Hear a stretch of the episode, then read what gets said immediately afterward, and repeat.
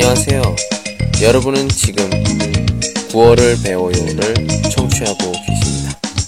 자, 시작합니다.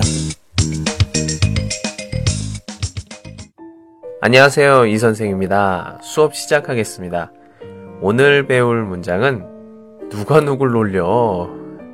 指对方没有自知之明，反而捉弄别人的时候， 学业别笑话谁的意思。亲密的朋友或者一般的同事之间可以说。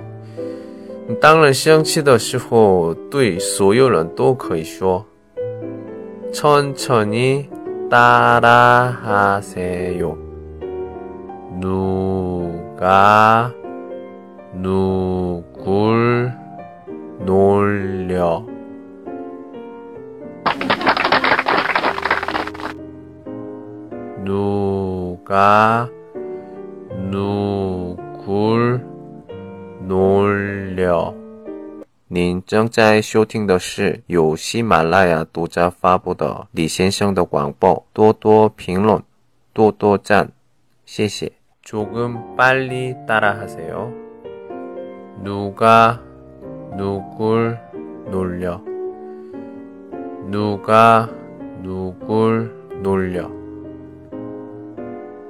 좋습니다. 괜찮아요? 오늘은 여기까지. 누가 누굴 놀려?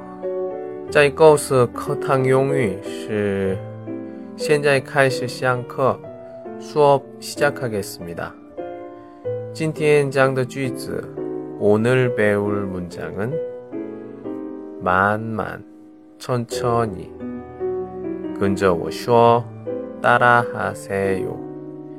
有点快 조금 빨리 好 좋습니다. 不错 괜찮아요. 今天就上到这儿 오늘은 여기까지.